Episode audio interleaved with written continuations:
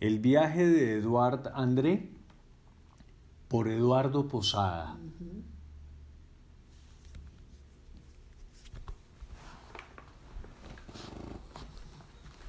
El viaje en nuestro país del señor André a fines del siglo pasado, estamos hablando de que esta lectura es de 1900, quiere decir que eh, esto fue a fines del, del, siglo antepasado, porque ya estamos en el 2021.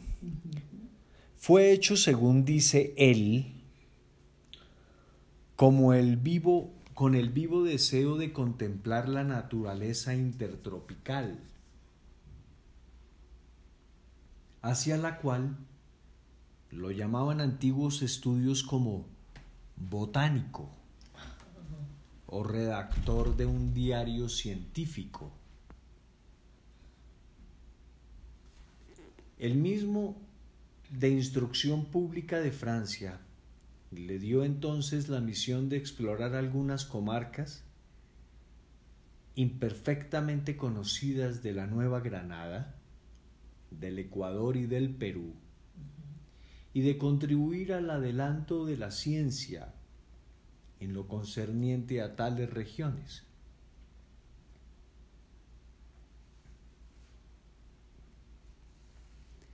Después de haber hecho escala en las Antillas francesas y en la costa venezolana, desembarca en nuestro puerto marítimo llamado Salgar, pues Sabanilla ya no prestaba servicio y aún no se había habilitado Puerto Colombia. Salgar era solo una playa de arena con algunas cabañas y en medio de ellas la aduana y el telégrafo. Tras breve, tras breve detención en Barranquilla, se embarca para subir el Magdalena en el vapor Simón Bolívar de una compañía americana. Su capitán le dijo a André, al verlo temeroso de los peligros de la navegación, mi buque se llama Simón Bolívar, y él, como aquel cuyo nombre lleva, pasará por todas partes. Describe, durante la travesía a bordo, los grandes paisajes del río sus caimanes y sus plagas de insectos. Menciona prolígicamente, prolijamente sus afluentes y las poblaciones de sus orillas. Como botánico, no deja de estudiar y clasificar las riquezas de su flora y pone muchas de ellas como ilustraciones de su relato hace una pintura de la pobreza y desamparo de las cabañas y de la opulencia de la naturaleza que las rodea, donde abundan los platanales, los árboles frutales, el café, la caña de azúcar. Y bien, todas estas riquezas, exclama, duermen en torno de los tristes habitantes de estas comarcas fértiles, sanas y vírgenes. Los niños comen tierra y muestran completamente desnudos un abdomen desfigurado. Hombres y mujeres sin otro trabajo que esperar el pasaje del vapor para vender algunos atados de leña y se hacen pagar en aguardiente y se emborrachan hasta el próximo buque. Apenas recogen el tiempo en de tiempo en tiempo algunos sacos de tagua o marfil vegetal para comprar los vestidos indispensables. De cultura y de industria ninguna señal. Y esto sobre la gran ruta hacia la capital de Colombia, y en una vía fluvial magnífica, recorrida desde hace 25 años por buques de vapor y a menos de un mes de Europa. ¿A un mes de qué? A y a menos de un mes de Europa. Quiere decir que se demoraron un mes en ir a Europa, un poquito menos. Este valle, agrega, se ha calculado que podría mantener 50 millones de habitantes. Millones, imagínate. Interesante es el paisaje, cierra comillas ahí. Interesante es el paisaje por uno de los puntos donde la corriente es impetuosa, ya cerca de Honda. De los vapores de la compañía, uno solo, con el cual se habían cruzado en Naré, había podido hasta ese día remontar el terrible raudal. Dice nuestro viajero que se creyó en el famoso paisaje de puertas de hierro sobre el Danubio. Un consejo se reúne y se resuelve intentar la aventura. Todos los pasajeros están sobre la cubierta con ansiedad y miedo. El fuego es aumentado, el vapor silba y la rueda bate con fuerza, pero la máquina rehúsa y el barco retrocede. Comillas. Ocurre entonces, agrega, una escena curiosa que yo no olvidaré en mi vida. El ingeniero mecánico, un cojo, de mirada enérgica, viene a preguntar al capitán si es necesario batirse en retirada y arrojar el ancla para subir a honda, en canoas. Jamás, exclamó Duncan. El pasaje quiere pasar. Y yo también. Mi capitán, puede que encallemos. Esto no me importa. Yo he estallado dos veces. ¿Qué importa una tercera? Toma un trago y carga la caldera con cierto ochenta libras.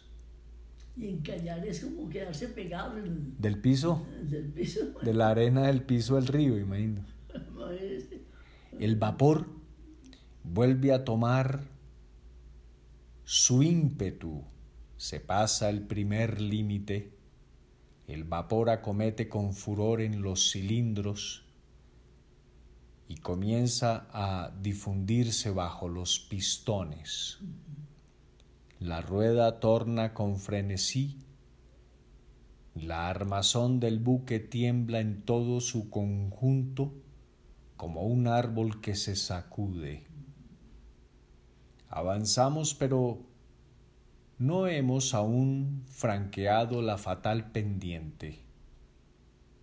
Un, montón, un momento volvemos a descender algunos metros. Cerrad las válvulas, grita el salvaje yankee, y Go ahead. Estallamos más bien. No se diga que el Simón Bolívar ha retrocedido. La orden se ejecutaba. Algunos pasajeros se ponen muy pálidos y el, el buque parece recogerse sobre sí mismo como un tigre preso a asaltar. Olas de agua se elevan bajo la rueda. Hemos pasado.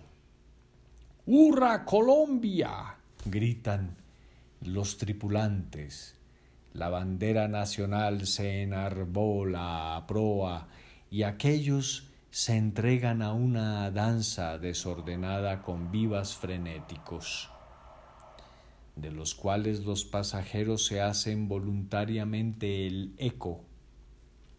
Minutos después, terminado el día, anclamos en Caracolí, lugar entonces del desembarque para entrar a Honda. Nace ahí una brillante descripción de las florestas del río. de su fauna y de su flora. Habla también de las plagas que persiguen a los hombres, a las bestias y a las plantas, y cree que a pesar de los inconvenientes que presenta aquella región, ella es una de las partes del globo más bellas y más propias para atraer la colonización europea. Comillas.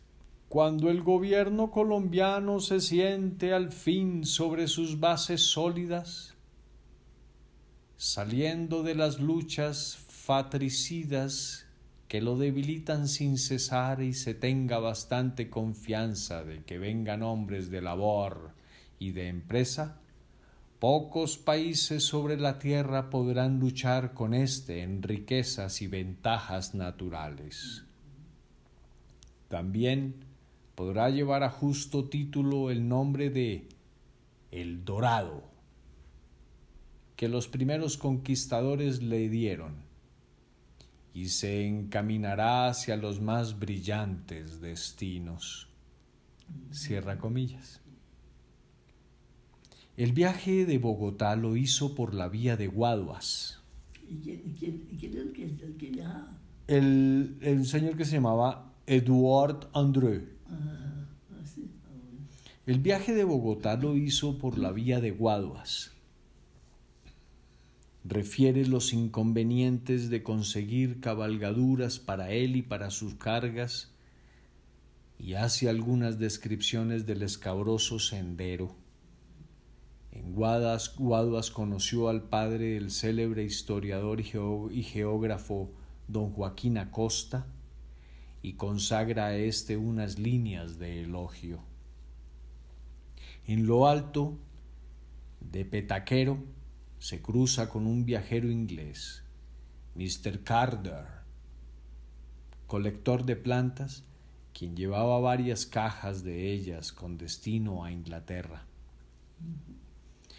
Llega al fin a Facatativá y contempla la sabana que se desarrolla hacia el oriente, averiguó allí por los medios de transporte para llegar a Bogotá. Se le indicó que un carruaje hacía el servicio dos veces por semana. Mas cuando estaba urgido de entrar a la capital, alquiló un carro de equipaje y resolvió con sus compañeros conseguirlo a pie. Perdón, seguirlo a pie y reposarse en él cuando estuviesen fatigados. Como buen botánico enumera las plantas y hace de ellas científica descripción. Entre los grabados que acompaña a su relato en esta parte del camino está el puente de San Antonio cerca de Fontibón Ya pues, Fontibón. y el escudo y las inscripciones en recuerdo de Solís. Detalle interesante, pues ello no consta en ninguna de nuestras geografías. A poco de su llegada a Bogotá, visitó al presidente de la República, don Santiago Pérez. Pérez. Ah, pues el Pérez está hace rato. Comillas. Encontré en él, dice su relación, un hombre de unos 50 años, pequeño, moreno y barbado, afable aunque taciturno, muy estimado en Colombia como pensador y literato, y muy dispuesto para las exploraciones científicas en general, y para aquella que yo estaba encargado en particular. Comillas. Todo lo que le parecía importante, aunque no le fueran a pagar ni le vieran. Exacto. Él se le ofreció para ayudarle en todo lo posible y suministrarle los medios de penetrar en regiones de difícil acceso y poco conocidas bajo el punto de vista de la historia natural. Como ilustración pone el retrato de dicho gobernante tomado de una fotografía. Entre los procesos realizados aquellos días en la capital anota la construcción de dos bellos puentes y la colocación de la tubería para el alumbrado de gas. Señala como paseo favorito de los bogotanos el Altosaro, Altosano o terraplén de la catedral, donde los paseantes van y vienen sobre sus, sobre sus paseos envueltos en sus grandes capas a la española y cubiertos invariablemente del sombrero de copa. Ese sombrero de copa, ¿cómo es que era? Bonito, está bonito. Así como alto. como alto sí. Y como en paño, con una cinta. Entre los procesos realizados, ah bueno, sombrero de copa. El señor Pérez le indicó la conveniencia de visitar los llanos orientales y el territorio de San Martín y le ofreció ayudarle para esa expedición. ¿Para qué? Para esa expedición. Esto lo animó para hacerla y en ella lo acompañó don Nicolás Sáenz, entonces joven y que había terminado sus estudios como profesor de historia natural. Habla con entusiasmo del lugar llamado Barranquillas, cerca de Tunjuelo donde los torrentes que descienden de la cordillera han producido en el suelo grietas muy pintorescas, con estalagmitas y estalactitas, más bellas que las de las grutas de Han en Bélgica, o de las de Moiselle en el Hurut en el Gerard. En Chipaque tuvo un feliz encuentro el del doctor Bayón, distinguido botánico bogotano. En Villavicencio se encontró con el señor Emiliano Restrepo, para quien llevaba una carta de recomendación. Este notable abogado y político le prestó las mayores atenciones y lo acompañó en sus herborizaciones. Entre las plantas que le llamaron la atención está la palmera llamada corneto. Este árbol soberbio era ya conocido de varios botánicos que habían publicado en él las descripciones más atractivas, pero ninguno había logrado introducirlo de vivo en Europa y era esa laguna la que él esperaba colmar. Visitó las salinas de, Cumaral y de Upín y hace detallada relación de los indios cocunes, chucones, cuyo cuartel general encontró en Maquibor, y los churrunes que desde las orillas del Ariari remontan hasta el Meta. Son bien curiosos los datos sobre la fabricación de guayuco, que le sirven de vestidos, y de los chinchorros que le sirven de lecho. Y preciosas son todas las noticias sobre la vegetación de nuestra inmensa llanura, de las cuales apuntan curiosos datos estadísticos. Piensa que para dar idea del territorio de San Martín sería preciso escribir un volumen, lo que espera hacer algún día, pues es asunto que interesa gradualmente a la emigración europea. Como apasionado botánico, no cesa de herborizar en todas partes. habla de la costumbre conmovedora que ha visto repetida en sus viajes de adornar con flores las cruces colocadas sobre algún punto peligroso del camino o en la cima de una penosa subida.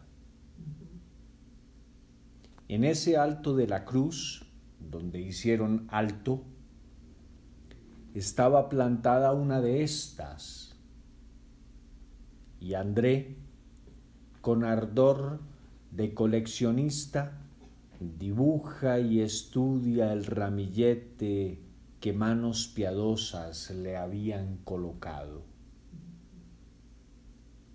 Nos da las medidas y otros datos muy importantes sobre este lago. Dice que se le atribuye en las antiguas crónicas un largo y ancho mucho más grande del que tiene en realidad. Que el primero puede ser considerado de 20 kilómetros y el segundo de dos o tres y que la isla, que se eleva de 10 a 15 metros sobre el agua, tiene una superficie de 12 a 15 hectáreas los ríos y quebradas que a él caen son en número de quince. ¿Número de qué? Quince. Quince. Y pone el nombre de todas ellas, lo cual entendemos no había dado ninguno de los geógrafos. Da igualmente medidas sobre su profundidad y anota que allí no hay peces, seguramente por su origen volcánico, lo que se comprende por los hilos de agua blanca que despiden un fuerte olor de ácido sulfúrico. En Pasto tuvo la pena de separarse de su amigo Fritz, quien había venido como no como naturista, sino como turista, y que deseaba seguir para el Perú y además repúblicas del sur, en tanto que André debía hacer nuevas exploraciones en nuestro país. Tuvo, en cambio, la fortuna de encontrar un francés, Julio Tomás, quien hacía 16 años habitaba en Túquerres. Había él venido con un gran capital para comprar cortezas de quina y llevarla a Europa, a fin de alimentar allá una fábrica de sulfato de quinina establecida en París. Pero a su llegada a Buenaventura para dirigirse a Cali y de allí a Popayán, supo que una revolución había estallado y que el puerto estaba cerrado.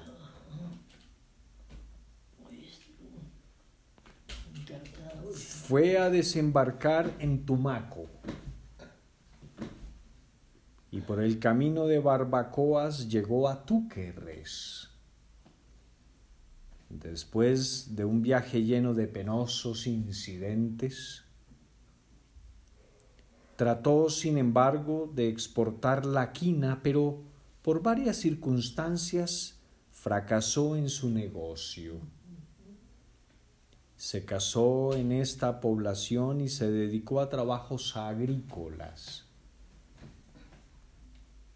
en los cuales alcanzó éxito con él hizo el viaje por Yacoanker, la hacienda de Tocuayá y el río Gaitara hasta Túquerres. Luego únicamente con su criado tomó el camino de Barbacoas. De ese sendero tan poco conocido nos dan curiosos datos de sus páramos, de sus aldeas y de sus ríos. En Piedra Ancha encontró un corredor de la flora, de esas selvas. Había acompañado en 1854 al doctor Karnstein en sus expediciones botánicas y le había ayudado a reunir gran número de plantas raras. Él le indicó también a nuestro viajero las propiedades medicinales de muchas de estas y de ello hace André curiosa lista.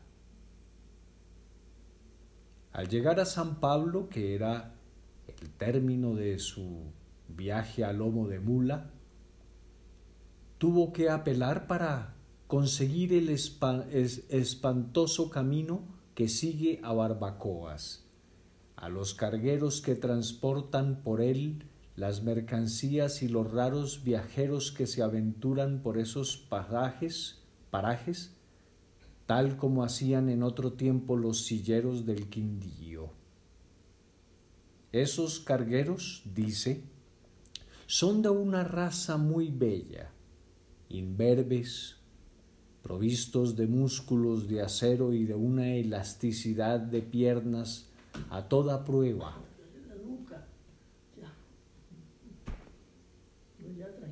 Cargar ellos sus clientes sentado, mirando hacia atrás, transportan así a hombres de fuerte corpulencia por subidas aterradoras y bajadas vertiginosas en medio de precipicios, entre rocas caídas, angosturas de sendero y pantanos espesos.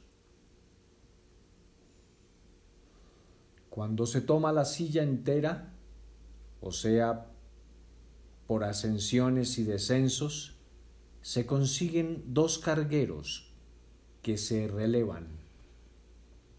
Pero la media silla no comprende sino uno, que lleva al viajero en las subidas, pues las bajadas tienen lugar a pie y no tratan de explotar al viajero. Por allá en Las Vegas del río Gabo o Guabo, conoció a los indios cuaiqueres que usan un tatuaje rojo y azul en el rostro, para el que emplean la planta llamada vija y el añil. De esos indígenas da otros detalles bastante preciosos para el estudio de nuestra etnografía. Poco antes de llegar a Barbacoas, resolvió regresar hacia Túquerres, una vez que su excursión tenía simplemente por objeto explorar botánicamente la región que acababa de recorrer. Además, las plantas vivas que querían despachar para Europa exigían su regreso a las altas planicies en donde debía proseguir su viaje hacia el Ecuador. Tocó luego en Ipiales, donde el jefe municipal lo recibió cordialmente y organizó una excursión al santuario de la Virgen de la Laja. Dice que la pintura es verdaderamente notable, que procede de la escuela del pintor quiteño Miguel de Santiago y que la figura de la Virgen tiene la expresión de las vírgenes de Murillo, de un dibujo muy firme, y de un color más cálido aún. Comillas. Esta excursión, agrega, por entre paisajes maravillosos es una de las más interesantes del sur de Nueva Granada. Y ella me ha dejado recuerdos imborrables que se cuentan entre los mejores de mi viaje. Cierra comillas. Menciona otra belleza natural de esos contornos, la cascada del excomulgado. ¿Qué? Excomulgado. Ah, De ella nos da un interesante dibujo y la tradición que explica el origen de su nombre. Un sacerdote español castigado por alguna falta, con, con anatema eclesiástico, se arrojó un día del cruel, de cruel remordimiento al fondo de ese abismo. Llegado André al puente de Rumichaca, suspendemos el extracto de su viaje, pues solo hemos querido hacerlo en la parte relativa a nuestro país. Trece nuevos capítulos contiene sobre su viaje por tierras ecuatorianas, los cuales terminan en Babojoyo o Babohoyo. Al regresar a Francia publicó la relación de sus correrías en la grande obra, comillas, Le Tour du Monde, como en el capítulo en donde refiere su salida de onda, pusiese vituperios sobre un individuo que le fletara allí la las cabalgaduras, al cual apellida Wills, el distinguido caballero don Patricio Wills, quien con sus hermanos tenía respetable agencia de transportes en esa ruta. Hizo viajes a Europa, buscó la dirección del viajero francés y le envió dos compatriotas que allá estaban al pedirle explicación de tales palabras. La que dio André fue completamente satisfactoria para los señores Wills. En manera alguna se había referido a dicha casa de comercio ni a ninguna de sus socios, sino a un hombre del pueblo, arriero de profesión de ellos se levantó un acta que fue publicada entonces en los, en los periódicos del país y la ha insertado con otros detalles. Recientemente el señor Wills Pradilla engalanó artículo titulado, comillas, Un histórico enlace de honor. El tiempo primero de enero de 1932. Agregamos que al publicar André sus posteriores capítulos, cumplió la oferta que hizo de conquistar allí también aquella satisfacción. En el tomo de esa colección de viajes relativo a 1879, segundo semestre, declara que el portador a quien se había referido no tenía nada que ver con tan honorable agencia de transportes. André comete a veces confusiones de nombres. Entre otras, anotaremos que al mencionar la lucha eleccionaria que había en Colombia en los días de su viaje, llama Sánchez en dos ocasiones al candidato presidencial opuesto a Parra, en vez de decir Núñez. Mar Sánchez, en lugar de decir Núñez. No obstante, estas ligerezas y descuidos, así como algunos exagerados conceptos, esta narración es valioso aporte para nuestra geografía y nuestra historia. Por el lado científico, especialmente en el estudio de la fauna y de la flora, es digna de todo aprecio y de ser recogidos sus datos por nuestros hombres de investigación y de análisis la gente muy leída y todo eso no eran, unos pendejos.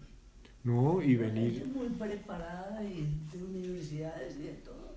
Imagínese un francés venir a meterse en este país tropical. Y obviamente maravillado por toda esa vegetación que para, para su profesión era una maravilla, pero las peripecias que tenían que pasar acá, eso que narró del, del cargador de gente que, con el que subían las montañas, en el Quindío, imagino que para cruzar la línea, ¿no? Con, los subían en una silleta, así como en este dibujo, vea. Ajá, exacto. Y ahí lo cargaban. Sí, El pobre porque lo cargaba. se ganaba una plata. Se ganaba una platica, pero, pero muy duro también. Imagínese subiendo. Pero ellos, imagínense, necesitaban esos pesitos y entonces, como fueran, mire, lo iban llevando. Imagínese.